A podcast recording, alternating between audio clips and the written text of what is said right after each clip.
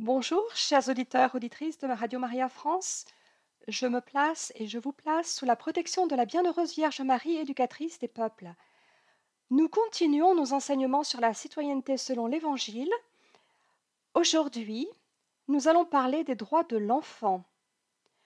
Nous venons de célébrer la fête de Noël et toute notre attention s'est portée avec attendrissement sur le petit enfant Jésus, emmailloté de l'ange et déposé dans une mangeoire. Comment ce profond mystère de l'incarnation, où le Fils éternel de Dieu a choisi de venir parmi nous en se faisant petit enfant, a-t-il renouvelé et transformé le regard que l'humanité porte sur l'enfant? Nous verrons que le christianisme a certainement une bonne nouvelle à partager avec notre société et c'est ce à quoi nous allons réfléchir aujourd'hui.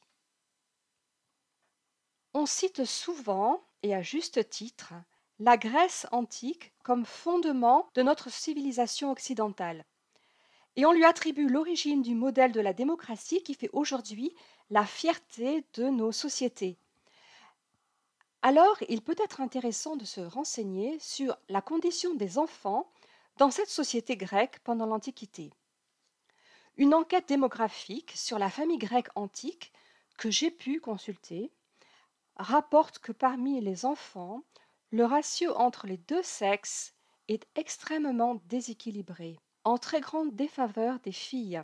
Plus précisément, dans ces familles, plus de 75% des enfants de moins de 12 ans sont des garçons. La seule explication que l'on peut donner à ce déséquilibre, c'est l'élimination préférentielle des filles.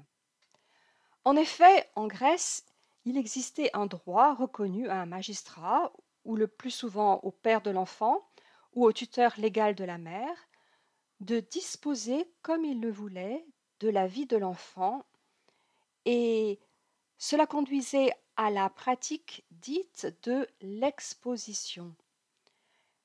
Si l'enfant n'était pas reconnu, il était exposé, c'est-à-dire que le nourrisson était placé dans une corbeille, est déposé dans un endroit public comme un carrefour. Et le dépôt du nouveau-né dans une zone de passage n'impliquait pas nécessairement qu'il allait mourir. En effet, l'enfant exposé pouvait être recueilli pour être élevé dans une famille de citoyens, ce qui était d'ailleurs très rare. Le plus souvent, il était ramassé par des marchands d'êtres humains pour être vendu soit des couples recherchant des enfants, soit comme main-d'œuvre servile, ou alors destinée à la prostitution. Dans l'Empire romain, la condition du nouveau-né est très semblable. Il ne suffit pas de naître dans une famille romaine pour y être élevé. Si le bébé est soulevé de terre où l'a déposé la sage-femme, puis pris dans les bras par son père, alors cela signifie que le père reconnaît son fils, s'engage à le nourrir et en même temps établit ses droits sur lui. Si l'enfant est une fille, le père ordonne seulement de l'alimenter. Si le bébé n'est pas reconnu, il est exposé sur la voie publique, étouffé ou simplement privé d'aliments. Le vocabulaire latin exprime bien le regard que la culture romaine porte sur le petit homme on emploie le mot infans, ce qui littéralement signifie qui est privé de parole. Dans une société où, cela se, se pratique, dans une famille aisée, c'est une nourrice et des esclaves qui prendront soin de la première éducation de l'enfant jusqu'à l'âge de 7 ans. À la même époque, le regard porté sur l'enfant dans le monde juif est très différent. L'enfant, que ce soit un garçon ou une fille, est toujours vu comme une bénédiction pour ses parents et pour ses proches. Le psaume 126 dit Des fils, voilà ce que donne le Seigneur, des enfants, la récompense qu'il accorde, comme des flèches aux mains d'un guerrier, ainsi les fils de la jeunesse. Et le psaume 127 ajoute Ta femme sera dans ta maison comme une vigne généreuse, et tes fils autour de la table comme des plants d'olivier. Voilà comment sera béni l'homme qui craint le Seigneur. À l'aube du salut, il y a la naissance d'un enfant, proclamée comme une joyeuse nouvelle. Les anges disent aux bergers Je vous annonce une grande joie qui sera pour tout le peuple. Aujourd'hui, il vous est né un sauveur, qui est le Christ Seigneur dans la ville de David. Assurément, la naissance du Sauveur a libéré une grande joie. Mais à Noël, le sens plénier de toute naissance humaine se révèle. Et la joie messianique apparaît ainsi comme le fondement de la joie qui accompagne la naissance de tout enfant. Aussi avec Jésus s'ouvre une ère nouvelle pour les enfants et leurs familles.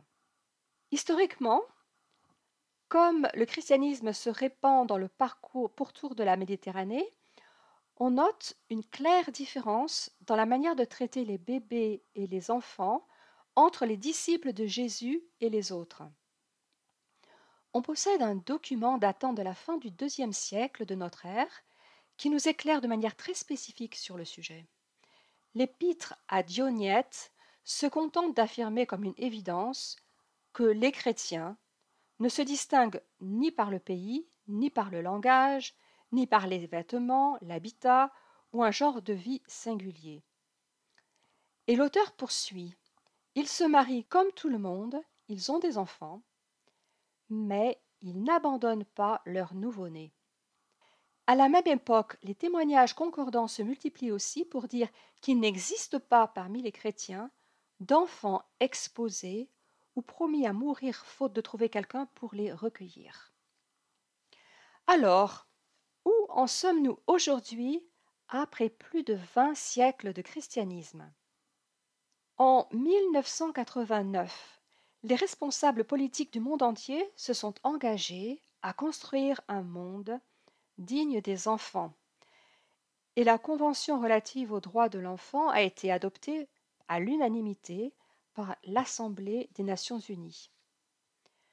C'est la première fois de l'histoire qu'un texte international reconnaît explicitement les moins de 18 ans comme des personnes à part entière, porteuses de droits sociaux, économiques, civils, culturels et politiques. Cette convention leur accorde droits fondamentaux, obligatoires et non négociables. Le consensus est inédit. Avec 197 États, c'est le traité relatif aux droits humains le plus largement ratifié de l'histoire. La Convention relative aux droits de l'enfant a été favorablement accueillie par le Saint-Siège, car elle contient des déclarations positives sur l'adoption, les soins de santé, l'éducation, la protection des personnes handicapées et la défense des enfants contre la violence, la négligence et l'exploitation sexuelle. Mais malgré cette convention, il y a malheureusement encore beaucoup d'enfants qui à travers le monde souffrent et sont menacés. Ils endurent la faim et la misère, ils meurent de maladies et de malnutrition, ils tombent victimes des guerres, ils sont abandonnés par leurs parents et condamnés à rester sans toit, privés de la chaleur de leur famille. Ils subissent de nombreuses formes de violence et d'oppression de la part des adultes. De très graves problèmes ne sont pas résolus, comme le trafic et le travail des enfants, le phénomène des enfants des rues, les enfants enrôlés dans l'armée, le mariage des petites filles, et l'utilisation des enfants pour le commerce pornographique. Heureusement, de nombreuses organisations travaillent sans relâche à faire valoir les droits des enfants, et parmi elles, beaucoup le font au nom de la foi en Jésus-Christ. Le Bureau international catholique de l'enfance, par exemple, a mené l'année dernière une action pour défendre le droit à l'identité pour les enfants du Togo. En effet, sans enregistrement à l'état civil dès la naissance, l'enfant n'a pas d'existence légale. Et cela représente un mécanisme absolu d'exclusion sociale. Encore aujourd'hui, chaque année, plus de 50 millions de naissances dans le monde ne sont pas enregistrées. des enfants privés d'identité sont des enfants invisibles. Le Togo fait partie des pays particulièrement touchés par ce problème. Dans les zones rurales, plus de 30% des naissances ne sont pas enregistrées. Pourquoi? Parce que les démarches administratives sont complexes pour des parents en situation de grande précarité et qui ignorent souvent l'importance que représente l'enregistrement à l'état civil. Dans un entretien avec des journalistes européens, le pape Saint Jean-Paul II a relevé trois autres droits de l'enfant qui lui paraissaient particulièrement essentiels et conformes au message de l'Évangile. Il leur a dit que tout enfant conçu a le droit de vivre, qu'il a le droit de naître dans une véritable famille, et qu'il a le droit de recevoir une éducation religieuse. Pourquoi Saint Jean-Paul II a-t-il insisté sur ces trois droits en particulier? Parce que le progrès scientifique et technique auquel l'homme contemporain contribue continuellement n'engendre pas seulement l'espérance d'arriver à une humanité améliorée, mais génère aussi une angoisse toujours plus forte quant à l'avenir. Certains se demandent même si vivre est un bien, et s'il ne serait pas préférable de ne pas être né. Ils se demandent donc s'il est permis d'appeler à la vie d'autres hommes qui pourraient en venir à maudire leur existence dans un monde cruel dont les malheurs ne sont même pas prévisibles. D'autres personnes qui ont l'unique préoccupation d'accroître continuellement les biens matériels finissent par ne plus comprendre et donc par refuser la richesse spirituelle d'une nouvelle vie humaine. C'est ainsi que se propage un état d'esprit contraire à la vie qui apparaît dans beaucoup de questions actuelles. Pensez par exemple à une certaine panique suscitée par des études relatives à l'écologie qui exagèrent parfois le péril de la croissance démographique. J'ai même entendu quelqu'un dire dans les médias que c'était égoïste de mettre au monde des enfants. Mais le message de l'Évangile annonce clairement que la vie humaine, même faible et souffrante, est toujours un magnifique don de Dieu. En tant que chrétiens, nous avons donc pour mission de prendre parti pour la vie et de défendre ainsi l'homme et le monde contre ceux qui portent atteinte à la vie. Nous sommes nous chrétiens appelés à promouvoir la vie humaine par tous les moyens et de la défendre contre toute menace, quel que soit le stade de développement où elle se trouve.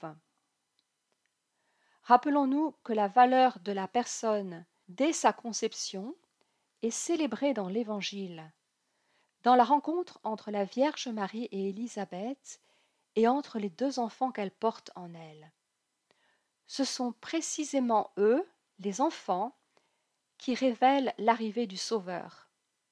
Dans leur rencontre, la présence du Fils de Dieu parmi les hommes commence à agir.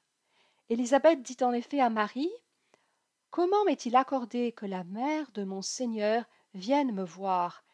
Car lorsque tes paroles de salutation sont parvenues à mes oreilles, l'enfant a tressailli d'allégresse en moi. Mais être du côté de la vie demande parfois un très grand courage. Je voudrais partager avec vous une histoire vraie, dont tous les détails ont été attestés dans une enquête très fouillée, il s'agit du cas qui a été retenu pour la canonisation de sainte Gianna Beretta Mola. Et voici donc l'histoire avec tous ses détails. À la mi-novembre 1999, Elisabeth Compagnini, une Brésilienne de 35 ans, est enceinte pour la quatrième fois. Ses enfants sont alors âgés de 10, 7 et 4 ans. Au cours du premier mois de grossesse, Elisabeth a une grave hémorragie. Pourtant, la grossesse se poursuit, mais une échographie montre que l'embryon se trouve dans un sac amniotique plus petit que la normale. Le médecin déclare qu'avec un tel début, il est peu probable que la grossesse arrive à terme. Quelques jours plus tard, l'embryon mesure un centimètre de long, mais un gros caillot de sang de 5 cm s'est formé dans l'utérus. Le 19 décembre, les médecins constatent que le cœur du bébé bat encore, mais que le placenta dans la région inférieure de l'utérus s'est fortement détérioré. La gynécologue Dr Nadia Bisega déclare que le bébé est à peine vivant en raison de la taille du caillot de sang et elle est presque certaine qu'elle avortera spontanément ou qu'il faudra l'enlever. Pourtant, contre toute attente, le cœur de l'enfant continue de battre et la grossesse se poursuit. Le 11 février, Elisabeth sent que quelque chose ne va pas bien et retourne à l'hôpital. Une échographie montre que les membranes se sont rompues. Elle est enceinte de 16 semaines et bien que le fœtus soit vivant, il n'y a plus de liquide amniotique pour protéger l'enfant, qui est maintenant exposé aux bactéries du canal de naissance et à la pression externe de l'utérus lui-même. Cela signifie que l'enfant et la mère courent un grave risque d'infection. Le docteur Bisego recommande d'interrompre la grossesse. Dans une tentative désespérée de sauver le bébé, Elisabeth est soumise à des séances d'hydratation où on lui injecte 4, litres de liquide par jour dans le but de favoriser la formation de liquide amniotique. Mais cette tentative échoue. Elisabeth reste à l'hôpital et le 15 février, le diagnostic prévoit le décès de l'enfant. À l'époque, des médecins de Sao Paulo et de San Francisco avaient étudié la viabilité de grossesse de 22 à 26 semaines pour lesquelles les membranes, étaient rompues, c'est-à-dire à un stade beaucoup plus avancé que celui d'Élisabeth. Dans tous les cas, la grossesse était terminée par un avortement spontané dans les 60 jours suivant la rupture des membranes. Les médecins impliqués dans ce dossier ont donc conclu qu'à 16 semaines, le fœtus serait certainement avorté spontanément. Le docteur Bisega et d'autres médecins expliquent à Elisabeth que la grossesse va être perdue et que les membranes étant rompues, elle va contracter une infection. Il lui recommande d'avorter pour sauver sa vie et lui laisse un peu de temps pour prendre sa décision. Élisabeth est catholique pratiquante.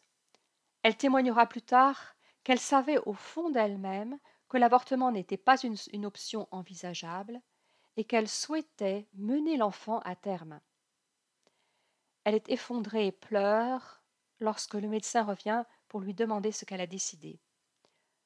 Carlos César, le mari d'Élisabeth, qui se tient fidèlement à ses côtés, lui dit que sa femme demande à voir un prêtre. On appelle le prêtre de la paroisse locale, le père Ovidio. Le médecin se propose alors de revenir dans 15 minutes avec les documents autorisant la procédure d'avortement pour qu'il les signe. Isabelle, une amie d'Élisabeth, se trouve dans la chambre au moment de la visite du docteur. Elle entend que celle-ci lui recommande de se faire avorter. Isabelle, inspirée par sa foi, se précipite à la chapelle de l'hôpital pour prier la Vierge Marie de l'aider à y voir clair. Après un temps de prière, elle se lève pour partir, quand à sa grande surprise, elle voit passer l'évêque du diocèse, monseigneur Silva, devant la porte de l'hôpital. Isabelle l'interpelle immédiatement pour l'informer de ce qui arrive à Élisabeth. Il se trouve que l'évêque connaît Élisabeth et Carlos. Il les a mariés lorsqu'ils travaillaient comme catéchistes. L'évêque se rend tout de suite dans la chambre d'Élisabeth. Après avoir pris connaissance de la situation, il lui dit Bettinia, nous allons prier et Dieu va nous aider. Il demande ensuite au docteur Bisega de leur accorder plus de temps, puis il s'en va. Peu après le départ de l'évêque, le père Ovidio arrive et commence à administrer à Élisabeth le sacrement des malades. Pendant l'onction, l'évêque revient avec une biographie de la bienheureuse Gianna Beretta Mola. L'évêque dit à Élisabeth Fais ce qu'a fait la bienheureuse Gianna et s'il le faut, donne ta vie pour l'enfant. Je suis rentré chez moi pour prier, et j'ai dit à la bienheureuse Gianna Voici l'occasion pour toi d'être canonisée. Intercède auprès du Seigneur pour obtenir la grâce d'un miracle et sauve la vie de ce petit enfant. Élisabeth connaissait la bienheureuse Gianna et savait comment elle était morte. Elle savait aussi que le premier miracle qui avait permis à Gianna d'être déclarée bienheureuse avait eu lieu au Brésil. Il s'agissait d'une femme dont la vie était menacée à la suite d'une césarienne. Alors qu'Élisabeth était enceinte de son troisième enfant, elle avait décidé d'accoucher par voie naturelle alors qu'elle avait donné naissance à ses deux précédents enfants par césarienne. À l'époque, monseigneur Silva lui avait donné une image de la bienheureuse Diana et lui avait dit de la prier. Elle avait eu terriblement peur mais elle avait demandé l'aide de la bienheureuse Diana et avait ensuite donné naissance à un enfant en parfaite santé. Rassurée par sa précédente expérience et inspirée par la bienheureuse Diana et l'évêque, Elisabeth annonce au docteur Bissega sa décision de porter son enfant à terme tant que le cœur de l'enfant continuera de battre. Plusieurs médecins de l'hôpital estiment que c'est de la folie car l'enfant est déjà sur le point de mourir. Le docteur Bissega témoignera plus tard de cette étape cruciale.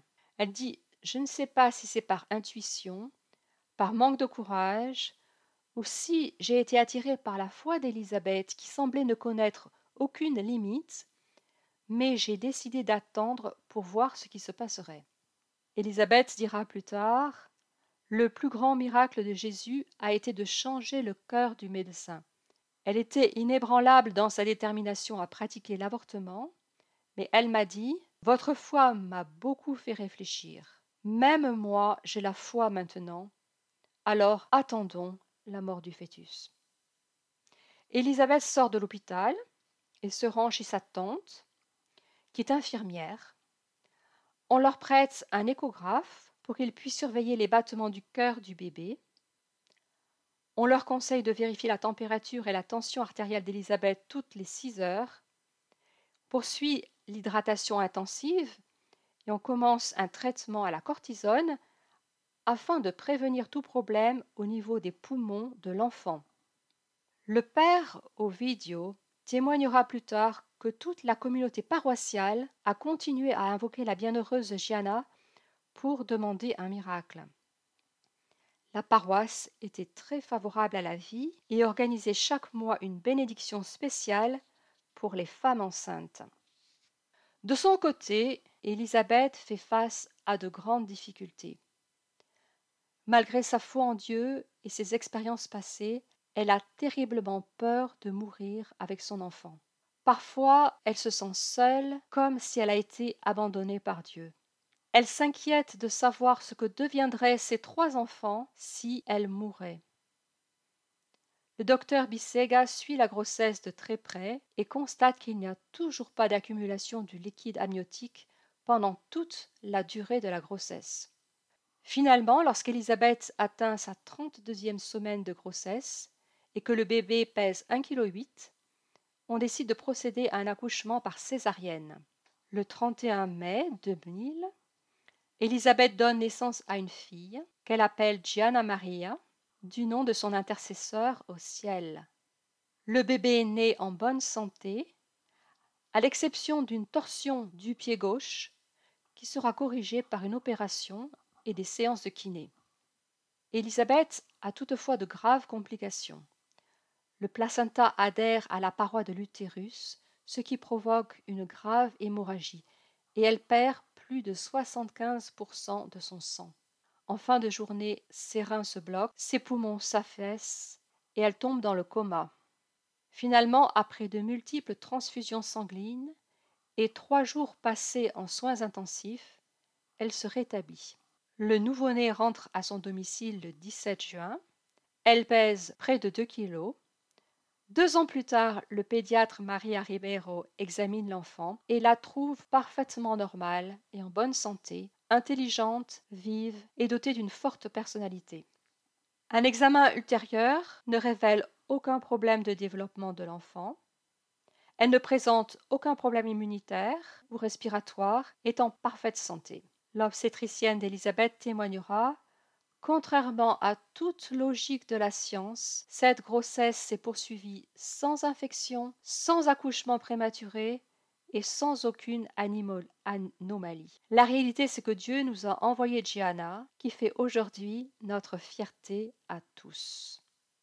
Beaucoup parmi vous pourraient sans doute ainsi témoigner que Dieu manifeste sa tendresse en ouvrant des portes là où tout semblait humainement désespéré. La deuxième chose que Jean-Paul II nous rappelle, c'est que l'enfant a aussi le droit de naître dans une véritable famille. L'enfant n'est pas un droit des parents. L'enfant n'est pas un dû, il est un don, le don le plus excellent du mariage. L'enfant ne peut être considéré comme un objet de propriété, ce qui conduirait à la reconnaissance d'un prétendu droit à l'enfant. En ce domaine, seul l'enfant possède de véritables droits, celui d'être le fruit de l'acte spécifique de l'amour conjugal de ses parents, et aussi le droit d'être respecté comme une personne dès le moment de sa conception. Pourquoi un enfant a-t-il besoin d'un père et d'une mère pour se développer de manière harmonieuse? Dans son encyclique Aboris Laetitia, le pape François explique que chaque enfant a le droit de recevoir de l'amour d'une mère et d'un père car les deux sont nécessaires pour son développement intégral. La présence claire et bien définie de figures féminines et masculines crée l'environnement le mieux adapté à la croissance de l'enfant. Le père, avec ses dons de masculinité, est appelé à protéger sa femme et ses enfants, à partager leurs joies et leurs peines, et à les accompagner dans leur croissance. La mère, quant à elle, aide l'enfant à grandir en confiance et à développer sa capacité d'intimité et d'empathie. Rappelons-nous que l'enfant Jésus est né et a grandi au sein d'une famille avec Marie et Joseph. Joseph n'était pas le père biologique de l'enfant, mais il a été choisi par Dieu pour permettre à Jésus de grandir harmonieusement, comme tout enfant qui vient au monde. Jésus a eu besoin de son Père adoptif pour faire l'expérience de la vie humaine. L'Évangile selon Saint Luc nous dit que Jésus descendit de Jérusalem avec Marie et Joseph pour se rendre à Nazareth et qu'il leur était soumis. Et Jésus grandissait en sagesse, en taille et en grâce devant Dieu et devant les hommes. De plus, chaque enfant a le droit d'avoir une mère et un père unis par le mariage qui offre une union intime, intégrale et permanente. Le mariage constitue le contexte le plus humanisant pour accueillir les enfants, leur offrir une sécurité émotionnelle et garantir une plus grande unité dans le processus d'éducation. Si pour une raison inévitable l'un des parents est absent, il est important de compenser cette perte pour le bien-être et la croissance saine de l'enfant. La paternité et la maternité spirituelle ainsi que l'adoption peuvent alors jouer un rôle important dans la vie de l'enfant. A l'inverse, nous devons aussi porter une attention particulière aux graves dangers que comporte la pratique de la gestation pour autrui, qui est contre l'intérêt supérieur de l'enfant et contre les droits fondamentaux de la femme. C'est une bonne nouvelle de savoir que le 6 octobre 2023, les députés européens ont ajouté la GPA à la liste des crimes de la traite des êtres humains. Cette reconnaissance d'une interdiction de trafic liée à la GPA dans l'Union européenne constitue une étape positive, décisive, pour obtenir son interdiction en Europe et au niveau international.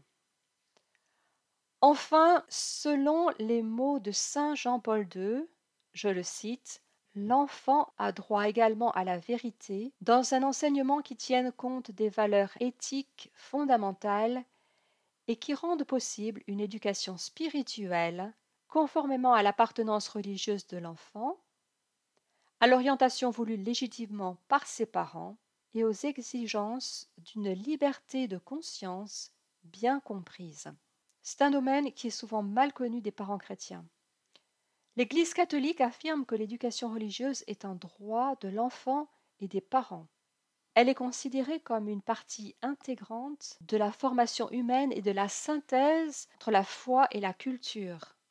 De plus, le Code de droit canonique stipule que les parents ont le droit de recevoir l'assistance nécessaire de la société civile pour assurer l'éducation catholique de leurs enfants. La déclaration du Concile Vatican II sur la liberté religieuse a même souligné que les parents ont le droit de déterminer le type d'éducation religieuse que leurs enfants doivent recevoir. Par conséquent, les parents ont le droit de choisir l'école et les moyens d'éducation qui correspondent à leurs convictions religieuses. La mission de l'éducation exige que les parents chrétiens proposent à leurs enfants tous les contenus qui sont nécessaires à la maturation graduelle de leur personnalité d'un point de vue chrétien. C'est la mission éducative de la famille dans laquelle l'Évangile est transmis et d'où l'Évangile rayonne. En conclusion, je voudrais ajouter que Jésus lui-même a montré une grande tendresse envers les enfants. Il a enseigné que nous devons les respecter et les aimer profondément. Il les présentait même comme des modèles pour entrer dans le royaume de Dieu, en soulignant leur simplicité, leur confiance et leur humilité. Les enfants sont donc une source d'enrichissement spirituel pour la famille, pour l'Église et pour la société tout entière. Invoquons donc Sainte Bakita qui a connu l'exploitation et la violence pendant son enfance, confions-lui tous les enfants du monde. Je vous donne maintenant rendez-vous, chers auditeurs, sur Radio Maria le mardi 24 janvier à 18h50 pour un nouvel enseignement sur la citoyenneté selon l'Évangile. Que Dieu vous bénisse tous et que la Vierge Marie vous garde.